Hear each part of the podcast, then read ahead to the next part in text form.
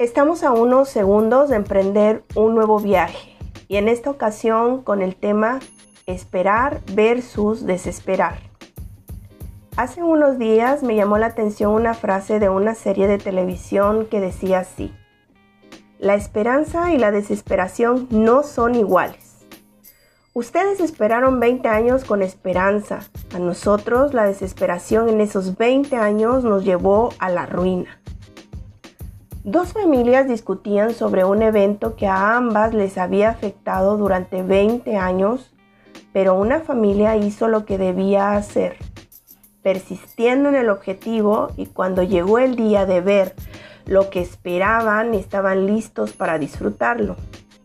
Sin embargo, la otra familia a lo largo de estos años no hicieron más que quejarse, pelear y lamentarse lo cual les hizo perder su riqueza y llegaron a ver lo que esperaban, pero desgastados y pobres por asumir una actitud de desesperación.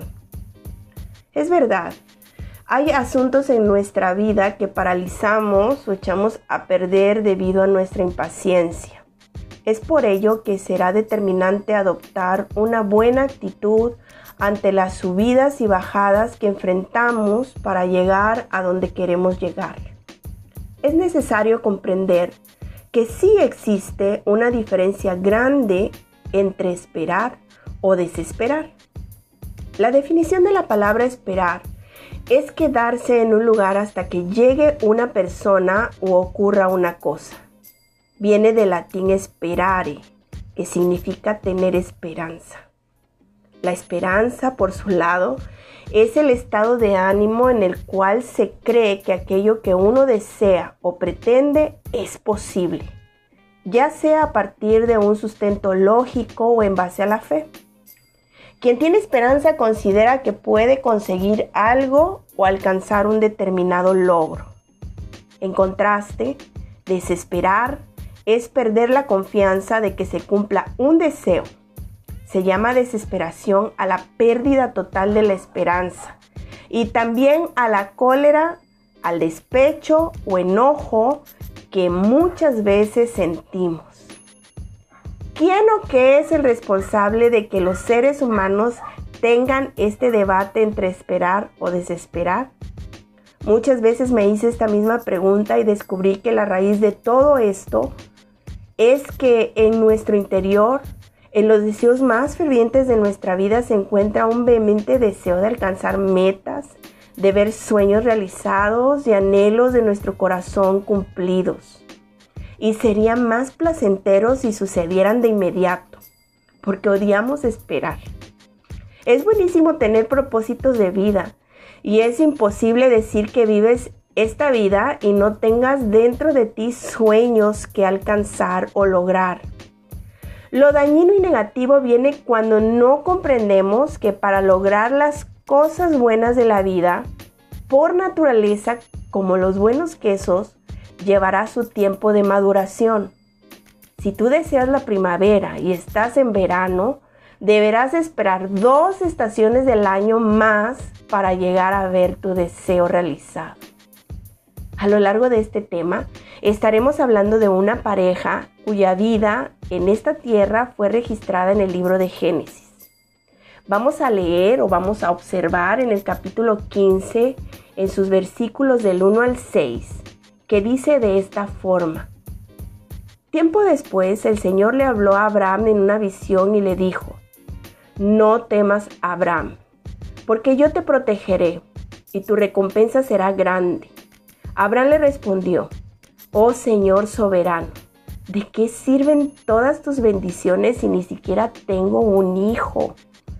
Ya que tú no me has dado hijos, Eliezer de Damasco, un siervo de los de mi casa, heredará toda mi riqueza. Tú no me has dado descendientes propios, así que uno de mis siervos será mi heredero. Después el Señor le dijo, no, tu siervo no será tu heredero, porque tendrás un hijo propio, quien será tu heredero. Entonces el Señor llevó a Abraham afuera y le dijo, mira al cielo y si puedes, cuenta las estrellas. Esa es la cantidad de descendientes que tendrás. Y Abraham creyó al Señor y el Señor lo consideró justo debido a su fe. De acuerdo al deseo profundo de su corazón de tener un hijo, esta pareja recibió una promesa de parte de Dios. Una promesa muy importante, la cual anhelaron con todo su corazón. Dios conocía su interior y un día se presentó delante de Abraham, quien era un hombre de edad avanzada, y le dijo, Te daré un hijo y serás padre de multitudes. Sara, su esposa, por un momento desesperó y cometió un error que marcó no solo su vida, sino la vida de una nación entera. Hizo que su esposo tomara por mujer a su sierva. Imagino a Sara ver que pasaba el tiempo y las horas y no sucedía nada. Quizá dijo, si de cualquier modo Dios nos dará un hijo, ¿qué más da si es a través de mi vientre lleno de años o del vientre joven de mi sierva? Entonces, el hombre y la mujer que habían recibido una promesa cambiaron la dulce espera por desesperación. Hacen que las cosas se compliquen y ahora su sierva se encontraba esperando un bebé de su amo. Pero ese no era el bebé de la promesa.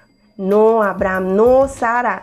Pronto se darían cuenta que hubiera sido mejor quedarse tranquilos y pacientes disfrutando la vida juntos, amándose y abrazando el sueño que estaba en ellos por el tiempo que fuera necesario.